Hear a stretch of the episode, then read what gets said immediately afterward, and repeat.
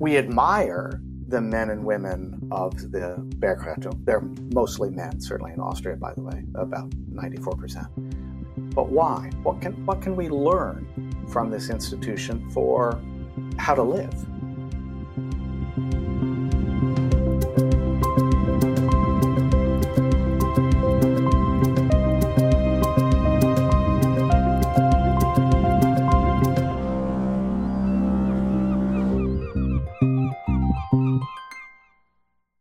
Herzlich willkommen zum Podcast Nebelhorn, der Scientist for Future Hamburg.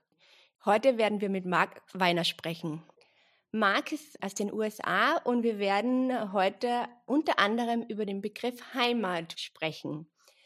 Das Ganze geschieht aus der Perspektive des Heimatfilms Bergrettung und Marc hat vor, einen Film zu drehen über die Bergrettung und hat sich daher mit diesen Themen auch auseinandergesetzt.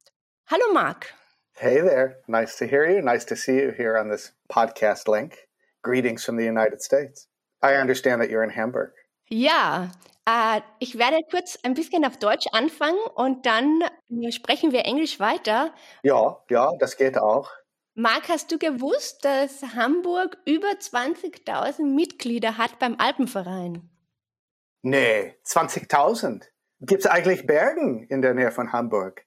Ja, es gibt die. Die schöne Lüneburger Heide ist nicht weit weg. Stimmt, ja? die Lüneburger Heide ist nicht weit weg und bei Harburg gibt es auch ähm, Hügel, die nennt man hier Berge.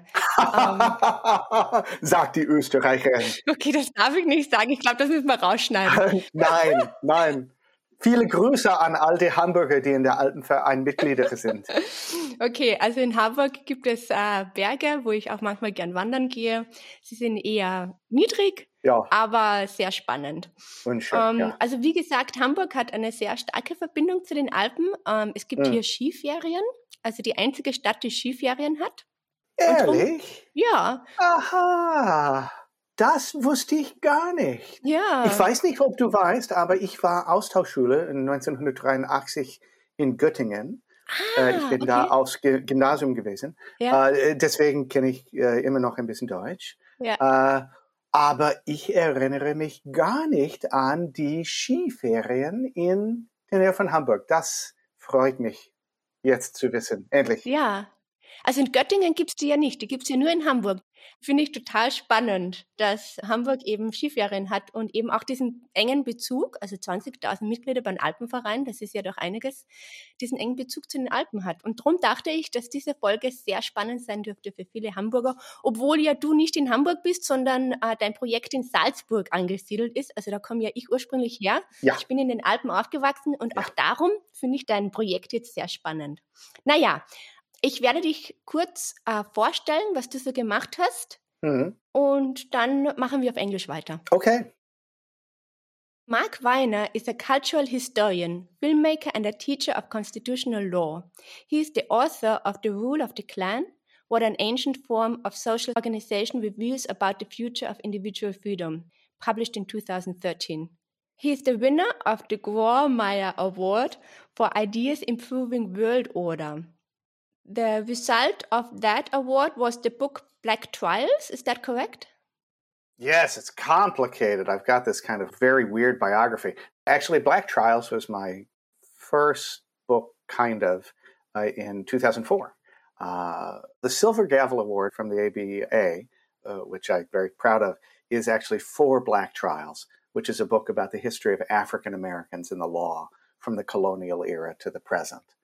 And then an earlier book, but it was published later, uh, is called Americans Without Law The Racial Boundaries of Citizenship. So a lot of my early work was about the cultural history of law in relation to questions of race and citizenship in the United States. And that book, you may see in the uh, materials that you have, also is uh, recognized. So I think you have a very interesting and wide-ranging biography. I find that really fascinating. So Thank did I you. miss something? You're, there's, you know, it's weird looking out over the course of scholarly career of a few decades. Yeah, you can pack a, a fair amount in there. There's another book called Law's Picture Books. It came out of a museum exhibition about illustrated law books from the Sachsenspiegel forward. Uh, co authored with my co curator, Mike Widener. And uh, what else? Well, I've had a few opportunities to teach abroad as a Fulbright scholar in Iceland, uh, in uh, Sweden, and then, of course, in Austria. Uh, and I spent quite a bit of time lecturing in Germany as well, a country that I um, know and love.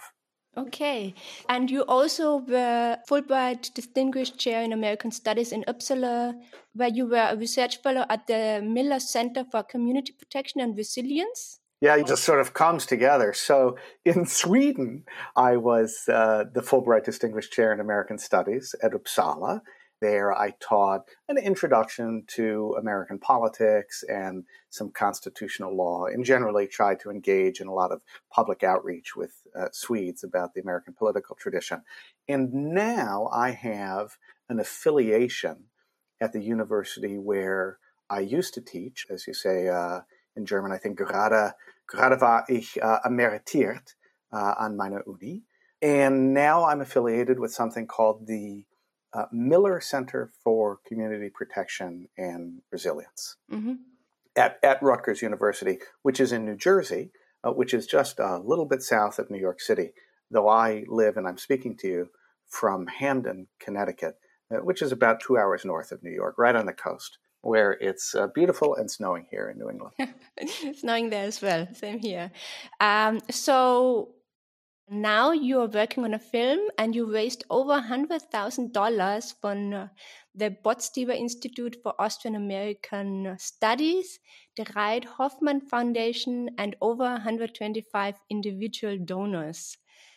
So tell us about um, how you came up with the idea of making a movie, um, how your uh, past training as a constitutional lawyer has influenced your idea, and uh, what is your goal in doing this?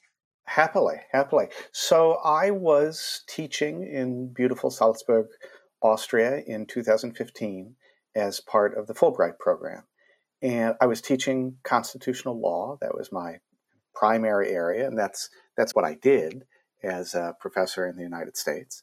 So I was teaching the American constitutional tradition to the students at Salzburg, largely Austrian, I was also at the time teaching a class on the history of American film, especially law in American film, because in addition to being a, a scholar and a writer, uh, I'm also a filmmaker. And relatively recently, I guess about five years ago, I started a nonprofit video production company to try to bring unusual, quirky ideas about law and society into some kind of cinematic form. So I was there in Salzburg. I was teaching constitutional law. And constitutional law gets one thinking about big ideas about how a society is organized. It's, it's like the constitutional law is the organic foundation uh, of, of a society and a social order. So I was in that frame of mind. And I was thinking, of course, also about Austrian constitutional law and the great Austrian legal theorist Hans Kelsen. And in the course of that research, I met, totally coincidentally, uh, someone who was involved in the Austrian Mountain Rescue Service.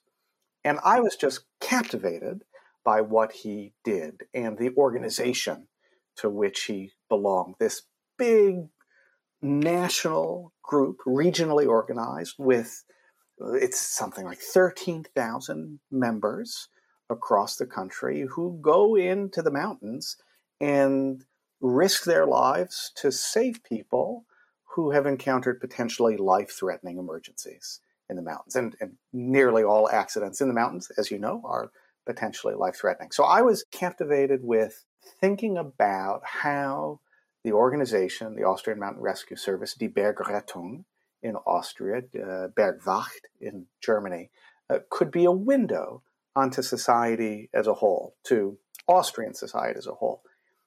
And then I started thinking about that even more.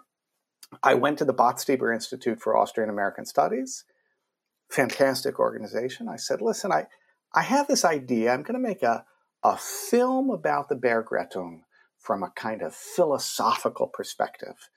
Can you help me? And by the way, the Austrian Bergrettung has had a profound influence on the development of mountain rescue in the United States.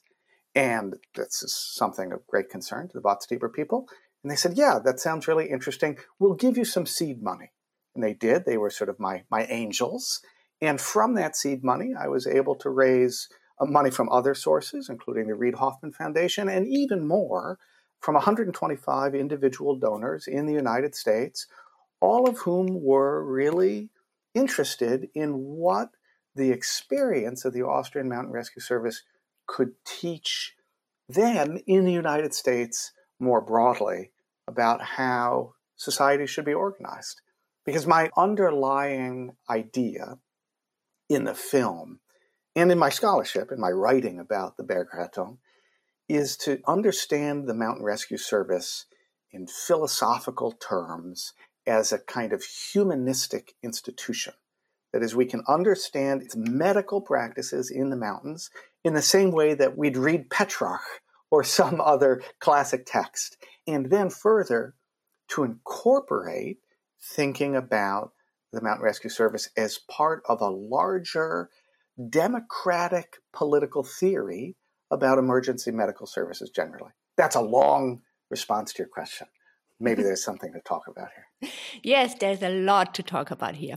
So maybe um, first clarify the movie. There is a Heimatfilm series called Bergretter plays a role in your approach and um, you told me that it was originally called Bergwacht. Oh, yes. Started in 2009 and in 2012 to change the name to Bergretter.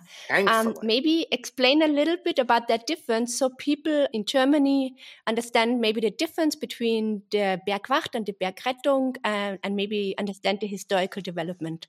Yes, actually. So, this television series, which is a wonderful television series, I just think it's fantastic. In its first seasons, it concerned Bergrettung organization in Ramsau am Dachstein, and the central character was a figure named Andreas Marthaler.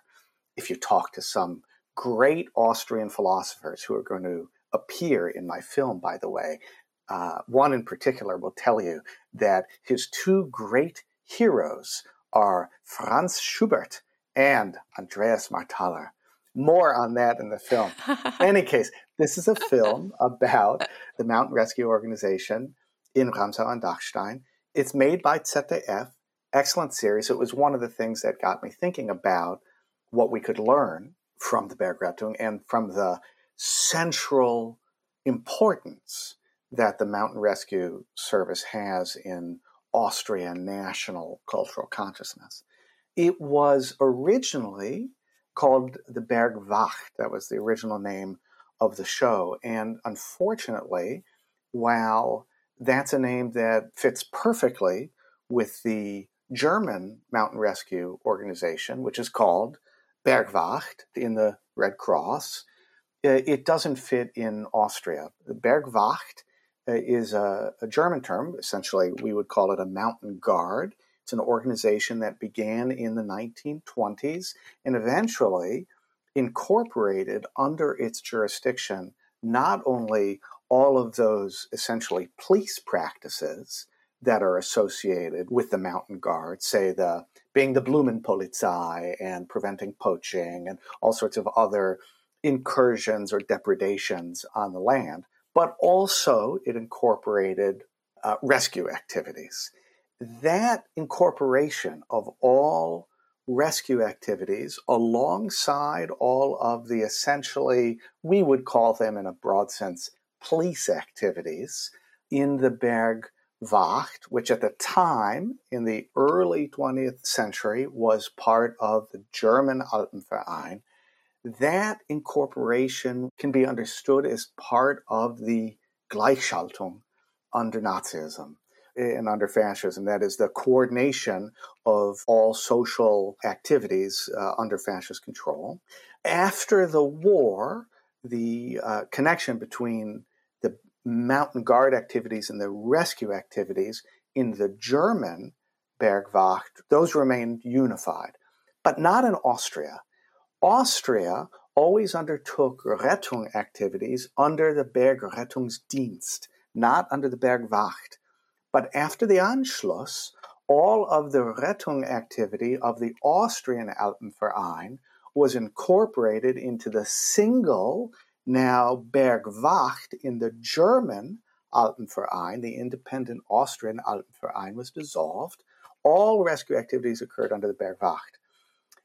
After the war, when the Austrian Bergrettungsdienst reestablished its independence, not only from the German Bergrettungsdienst, the Bergwacht, but also independent of the Alpenverein, the Austrians immediately separated the mountain guard activities of the Bergwacht and the uh, rescue activities of the Bergrettung.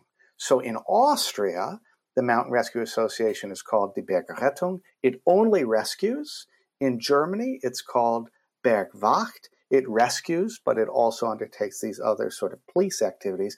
Big division. So, initially, this wonderful television series was called anachronistically Bergwacht to refer to the organization in Austria. And that is, in fact, totally incorrect. It made many Austrians uh, upset, even though the television series is produced for ZDF, so it's perhaps understandable that it was called Bergwacht to prevent confusion. But I believe it was in season three, uh, around 2012, that ZDF very wisely decided to change the name to Die Bergretter. Anyway, wonderful series, and the series really underscores the importance of mountain rescue activities to Austrian and more broadly German, Germanic cultural consciousness. Right? These the people who appear in the show, like Andreas Marthaler, are heroes. We see them in heroic terms. And one of the interests that I have in studying the Bergrettung is to see if we can understand exactly what it is that the Bergrettung does, what makes it tick, in ways that have broader, more specific implications for democratic political theory. We admire the men and women of the Bergrettung. They're mostly men, certainly in Austria, by the way, about 94%. But why? What can, what can we learn from this institution for how to live? Mm-hmm. Maybe we should throw in here that you actually are also trained in wilderness rescue. Um, I am. Um, I am. So I think that also influenced your thinking. It did. It did. So my, my wife and I spent a lot of time outdoors ourselves. Uh, we, of course, love the Austrian mountains and those in the United States. We've hiked all over uh, the US, all over Europe. And at a certain point, uh, I decided that it would be a wise thing to be trained in wilderness medicine in case anything ever went wrong. I began by taking just a very small first aid course. And the more I learned, the more I became interested in being a kind of theoretically oriented kind of person.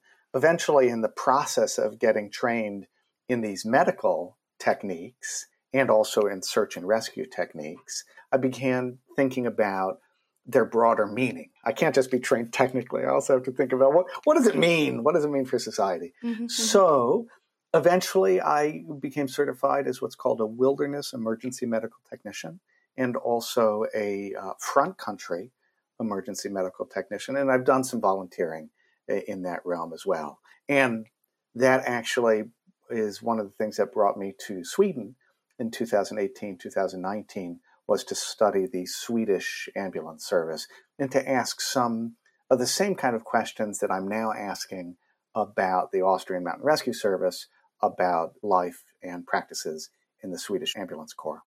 When did you find out that the American, I assume the wilderness training you did has historical roots in the Austrian Bergrettung? Is that how you termed it? Yes, that's exactly right. I was very surprised myself. I had some general idea that Austrians, of course, must have been influential on American mountain sports, but I didn't know how very direct the influence of Austria and Austrians and Germans uh, on the development not simply of mountain sports, but of mountain rescue in the United States was. And that came to me simply in the course of my research. I can give you uh, an example, or actually the, the story itself. It is uh, 1948. Uh, the Austrian service is now independent. It's the Bergrettung rather than the Bergwacht. And uh, they hold a an international gathering in the Wilde Kaiser Range in order to demonstrate the latest Austrian mountain rescue technology. The Austrians were always well advanced uh, in, in technology of mountain rescue. That was, by the way, also in part a result of the war uh, and some experiences that the German army had in Finland. In any case, there's a demonstration weekend, and the Alpenverein and the Bergrettung collaborate together to film it. And they make a film, which then is encountered in a bookstore by a Bavarian immigrant to Seattle, Washington, in the American Pacific Northwest, who has returned home after the war to, to visit. He sees the film, he's quite struck by it. He returns back to Seattle, Washington, and shows it to a bunch of his mountaineering buddies. And in seeing the film, they are so impressed by what the Austrians are doing that they say, we have to do something similar. We have to have a really well organized uh, mountain rescue committee, which they form, the Seattle Mountain Rescue Committee. And that committee then becomes the nucleus of what later is formed, just a few years later, the Mountain Rescue Association. The Mountain Rescue Association is the umbrella organization for all mountain rescue activity in the United States. And that organization has deep awareness of its Austrian roots. When it was formed, many Austrians came to consult with the leaders of the organization about how to accomplish their rescues best. The honor guard of the Mountain Rescue Association, which presides, for instance, over various ceremonial activities that the organization might undertake, like, say, funerals for members, including those who have passed away tragically in the course of rescue. Uh, they have a symbol that they carry, namely an ice axe from Austria. So they carry an Austrian ice axe centrally to their identity of the organization. And then there's a very interesting episode where there's a great mountain rescue physician in Austria known as Wastl Mariner. And in 1948, he published a very important textbook uh, of mountain rescue called Neuzeitliche Bergrettungstechnik. And that was a, a book that was known in the United States to quite a number of mountaineers who spoke German, either because they were from Germany or Austria or Switzerland in some cases, uh, or because they learned it, because they knew how important those regions were to mountaineering, but not to those who spoke only English. And beginning in 1961, uh, a couple of uh, mountaineers and mountain rescue members, leaders, again in Seattle, Washington, one named Dr. Otto uh, Trott, uh, originally from Berlin, but a man who spent very important childhood vacations in Berchtesgaden and who also had some Studenzeit in Innsbruck, and another from Vienna named Kurt Beam joined together with the Alpenverein in Innsbruck to translate that book into English. And in 1963, it appeared as Mountain Rescue Techniques it became the standard book of mountain rescue uh, in the United States, and it was adopted by the International Committee on Alpine Rescue as its standard text in the English edition. So there's just this really direct influence. There's a bridge, basically, from Innsbruck to Seattle. it runs nice and straight. Interestingly, now, the influence is happening in reverse. Oh, here's another interesting, I could talk about this forever. Here's another interesting symbol of that influence. The Mountain Rescue Association, which is, again, an American association in Seattle, Washington, it had a newsletter beginning in the 1950s. And the name of the newsletter was Bergtrage. So there's a German name for the newsletter of the American Association. It shows the depth of influence. Now the influence is happening sort of in reverse.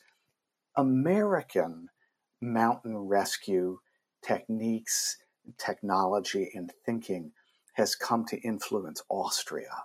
And today, for instance, uh, there's a developing approach to wilderness medicine in Austria uh, called tactical alpine medicine.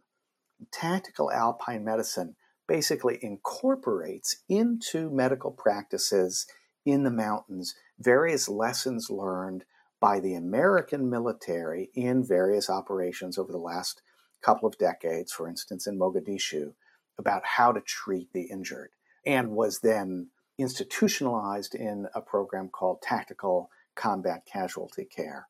So, tactical combat casualty care has come to influence Austrian mountain rescue through the principle of tactical alpine medicine. So, there's a very nice and very direct back and forth between the countries.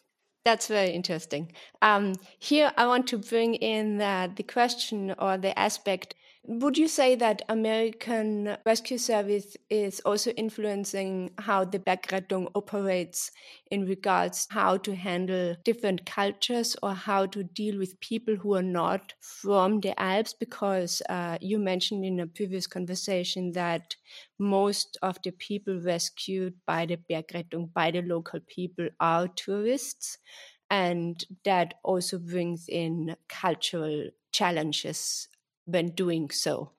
So one would be the a percentage of tourists being treated, and also if the cultural difference is something we might have to learn new techniques. Yes. Maybe you want to talk about this a little bit as well. Sure, yeah. I think that's an interesting part. Those are two questions, but I, I think I could answer three questions, including one that's implicit in what you say. Let's see what happens. Uh, I would say, first, it's important to bear in mind that there's a major difference between the mountain rescue service in Austria and in the United States in that the service in Austria is just so much bigger, so much more pervasive. It plays such a greater cultural role. It's just much more important socially. We have, of course, mountain rescue uh, associations all over the country, and they're very important where they are and they do extraordinary heroic work, not only the private institutions, but also the rescues that happen under the auspices of the National Park Service. But it's nowhere near as grand, systematic, organized as it is in Austria. It's also just a much bigger country. So I think that it's very difficult to compare the cultural role. To me, one of the interesting features of the Mountain Rescue Service in Austria is that, as you say, most of the people who are rescued today uh, are not simply tourists, they are foreigners. In Tyrol, for instance, where about one third of the about 12,000 members of the rescue service work, or volunteer, I should say, 75% of the people rescued are from outside of Austria. Many of those are German, but many and increasing numbers come from all over Europe and, of course, beyond Europe. And that is an aspect of the service, and I think a developing aspect of the service that really interests me. Austria, as you know, is a country that whose economic lifeblood depends on tourism. And I think what will be interesting to observe in the future is whether the increasing presence of tourists well outside the German speaking world in Austria places a certain pressure on the Bergrettung. I don't think that the pressure will uh, necessarily come from the fact that many of those tourists will be from the quite far abroad, China, for instance, uh, East Asia. Though that's something interesting to think about. And it certainly was the centerpiece of my investigations in Sweden. instead, I think what you'll see is the number of rescues in Austria are simply going to increase in future years as more tourists come and are essentially encouraged to take risks beyond their abilities in the mountains and may be encouraged to take those risks in part precisely because they know that there's an institution out there which will rescue them if they get into trouble. And that will be significant if that continues to happen and if the number of rescues in the mountains continues to increase. Pressure will be put. This is the third question that you didn't ask, but I think is implicit in what you said. Pressure will be put on a central aspect of the organizational identity of the service, namely that it is entirely voluntary. Not all rescue organizations are voluntary associations. Right? France, mountain rescues are all done by the gendarmes, for instance. In the United States, there are private associations modeled on those in Austria that are purely voluntary, but there's also the National Park Service. Many different ways to organize a mountain rescue service. In Austria, the organization is regional and local and be voluntary. And I think, as we suggested earlier in our conversation, volunteering for the Mountain Rescue Service, it's not like uh, volunteering to make cookies. I, I love cookies. Uh, it's it's really dangerous. So I think this is sort of the nub, the the central point of interest for me about the institution. Where does that sense of voluntary commitment come from? And in talking with a lot of the mountain rescue members, drinking a lot of beer and schnapps with them, especially. What really comes to the fore is that a voluntary commitment to this altruistic activity in which members are willing to risk their lives to save not only others, but in general, people from abroad, it doesn't come from an abstract commitment to the human good. But instead, it comes from a commitment to and love of a particular place, a village or a valley or a set of mountains. The energy to rescue comes from the, the local. Maybe I could explain that a little bit more because it's really something that drives my, my interest. The rescue service first isn't so much a national organization, right? It's a regional and local one because it is centered. First, it's, it's not organized nationally, it's organized regionally by state. But the energy comes from the Ortsstellen, that is, the, the mountain huts that the members of the organizations build and maintain. And those members are, in some sense, you could say, village boys. It's, it's not a term that I use at all pejoratively, but rather positive. They're village boys. They've grown up together. They know each other. Their fathers were often in the organization, very much like, say, the voluntary fire service, Freiwillige Feuerwehr, or the voluntary ambulance services here in the United States. They drink beer together. They join the rescue service because of their buddies, because of their kumpels. And in that sense, they're, they're localists. If we can speak of there being a social truth of the Bergrettung, it lies, in a way, not so much in rescue, but in the sale of mulled wine at the Christmas market stand or the raising of the maypole. So members are really rooted in their local communities. And so the solidarity of the organization, or the solidarity that it expresses, including solidarity with foreign tourists, and its kind of transnational or even universalistic commitments, they grow from energies that you could call those of local self governance and territorial consciousness. And I, I, think that has much broader implications for liberal political theory, liberal politics, that kind of thing. Yes, um, since we can't go into all of this, which would be very interesting, but I want to come back to this one question um, which you mentioned in the beginning. What does the Bergrettung teach us about democracy. So you just mentioned this being rooted in in the local, and then also having this universal concern uh, about humans. Um, how can we transfer some of the insights you got from that to democracy? I think that's also what drives you, right? Absolutely, absolutely. In thinking not only about the Bergrettung, but the emergency medical services generally, but I think the mountain rescue service really shows some of the social and cultural dynamics that have implications for political theory and critical cultural studies, you could say, in the clearest light. Here are two things that occur to me in reaction to your question. One concerns the everyday practices of the Mountain Rescue Service, and the other concerns its organization and, and these local energies that we just talked about. One of the things that the rescue service teaches the young men who are a part of its organization is to pay extraordinary attention to other people, that is, the patients, the people who are in need of rescue, to treat their injuries and to write down their medical issues in a report. That is, in a way, to narrativize, to put in kind of jargony terms, to narrativize their experience of a narrative that's then used by higher medical authorities to treat them.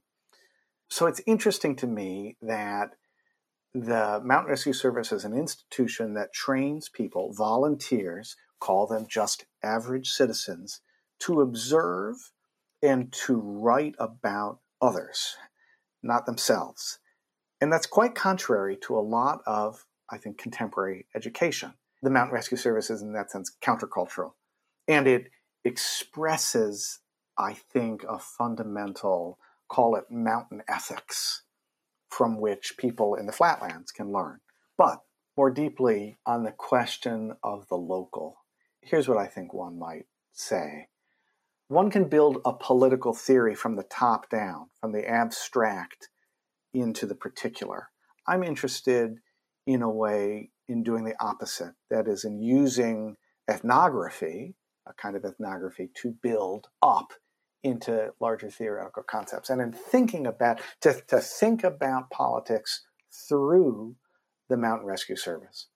Yes, and I want to narrow down the concept politics, maybe because it's uh, a podcast for Scientists for Future, narrow it down to, you know, politics in regards to environmental issues. And ah, so, yeah, yeah, very good.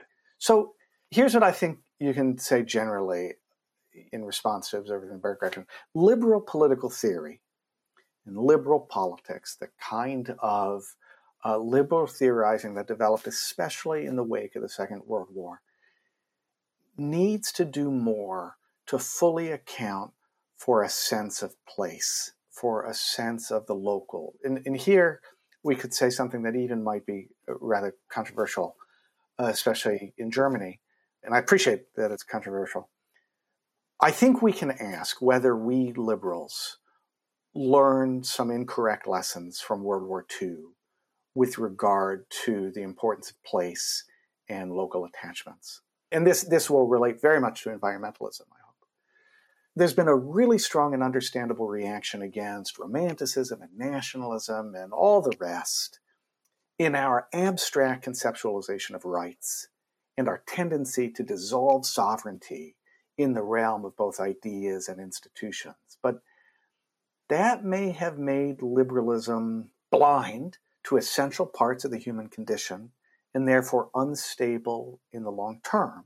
And maybe thinking about the success of the Bergrettung can help remedy that. Now, here are some examples of some problems that a lack of thinking about the local, I think, has led liberal theorizing. Take the American failure in Afghanistan recently, right, internationally. The American failure in Afghanistan comes in part, at least, I think you could say reasonably, from a failure to understand the nature of the society as a society of mountains and valleys, right? A very particularized consciousness. And in this sense, Austria is Afghanistan.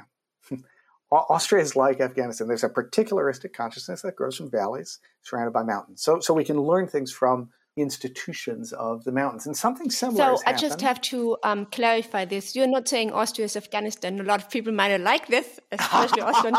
but you're just saying that you know um, both countries have beautiful mountains. Both countries have communities in the mountains that are very uh-huh. attached to the localities, yep. and and they very much operate limited in the mountains. So you you don't get far in the mountains, right? On exactly. that sense, I mean, we sometimes forget that Afghanistan is more than war. That Afghanistan, I had a few friends in Afghanistan, and they always kept talking about the mountains and how beautiful them are, and especially the guys, how much they liked exploring them. Exactly. So I totally see yeah. your point. Yes, that's why I really connected with my friends from Afghanistan because we love to talk about the mountains. Yes. well, that's fantastic. Yeah, that's exactly yeah exactly what I mean here would be one sort of extreme way, exaggerated way of putting it.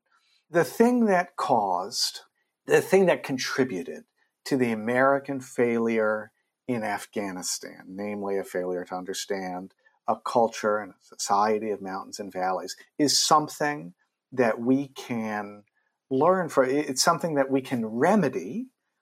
That is, we can remedy that failure of understanding in Afghanistan by thinking about Austria and by thinking about the Mountain Rescue Service in Austria and where its solidaristic voluntary commitments come from. And to the extent that the failure in Afghanistan arises from the uh, deficiencies in liberal political thought and practice, in that it fails sufficiently to account for particularistic local attachments, something similar could be said, I think, in regards to environmental protection. It, we can link these different tendencies toward either military failure, economic degradation, as in uh, some of the forgotten places in the United States or Europe, and environmental degradation. These may all be the consequence of uh, a insufficiently theorized sense of place within liberal political theory. And we can use, I think, the Bergrettung in Austria to help us think through some of those issues. So, would you say that the concept Heimat, which often has kind of, you know, negative connotations, uh, very often it's dragged into right wing uh, discourse, that it really needs to have new connotation, it needs new discourse that kind of promotes the positive aspects of a sense of place and doesn't put it into the conservative corner that easily as it happens quite often. Yeah, precisely, precisely so. I mean, I'm I'm really conscious of that whole discourse of someone making a film about mountains in Austria. Obviously, mountains had an incredibly important uh, role to play in the ideology of Nazism, the the cinematic tradition of the mountain film from Fanck and Riefenstahl and the whole rest of the crew forward is really important uh, in that ideology. In some sense, the ideology was um, repackaged in the Heimat film after the war. And as you say, that discourse is unfortunately really associated with the right uh, often. And mm-hmm. as someone who's not on the right, I think we should take its energies. Mm-hmm. So, you know, I'm a liberal. But we need to confront the energy of anti liberal critiques of liberalism so that we can make liberalism better. And the mm-hmm. criticism of liberalism's sense of place and particularity, and ultimately of culture, is one of those. And I hope that thinking about the medical rescue activities that happen in the mountains in Austria provides a framework through which to think about that. Uh, precisely because the Bergrettung is central to Austria's identity as a highly successful liberal society. Yes, uh, I just want to mention quickly. I grew up in the Alps and had friends who were active in the Bergrettung. And now hearing your perspective of this, I find it quite interesting because they or I never saw them as heroes. It was just something they did. You know, it's such a normal part of our Alpine culture that um, it's just something people do because, you know, like I do something else. It's so much part of everyday life that they sometimes talk about it, but they don't really, you know, make a big story about it. So it's quite fascinating. Yes. And um, in regards to the more nuanced aspects of uh, the concept of Heimat, I want to mention two people here. One is Lawrence Buell from Harvard University, who uh, wrote about sense of place quite a lot. And he also pointed out that there is a difference in perception, especially him being American, between Germany and the United States, also, as you mentioned already, because of the World War and how it impacted people's thinking about Blut and Boden. And then there is Ursula Heise, who wrote a book called Sense of Place, Sense of Planet, where she kind of questions this approach to sense of place. And I once had a discussion with her, and she was like, Well, what sense of place anyway? Mm. And I was quite surprised. And to me, it felt like asking, what is love anyway? You know, how do you explain love if you, you know? oh, this is a wonderful analogy, not a wonderful parallel. Yeah. Absolutely. Because here's what you could say. How, about this one? Love is the basis for a political community. Uh, love of mm-hmm. people in a particular place Yes. And so I think this connection between sense of place, love, something inexplicable, powerful, and ever present, and, and politics is uh, mm-hmm. it, it's almost inseparable. Sense of mm-hmm. place, uh, sense of love, sense of political community, self governance, local self governance. Yeah, yeah, absolutely. I think this is a beautiful way to end this podcast. Thank you so much. There are lots of inspirational thoughts, and I'm looking forward to your film. I think it's going to be very, very inspirational, um, especially also to the environmental humanities community. I'm going to recommend it to people in that community. And I wish you amazing times while filming in Austria in the Alps. Have great fun with uh, the Bergrettung people. Vielen Dank, vielen Dank. Und ähm, ja, das war eine richtige Freude. Äh. Und ich, äh, ich schicke schöne Grüße an alle die Mitglieder äh, der Alpenverein, äh, entweder in Deutschland oder Österreich oder überall in der Welt. Viel Freude äh, in the outdoors. In the mountains. It was a it was a real pleasure talking. Mm-hmm. Thank you so much, Mark.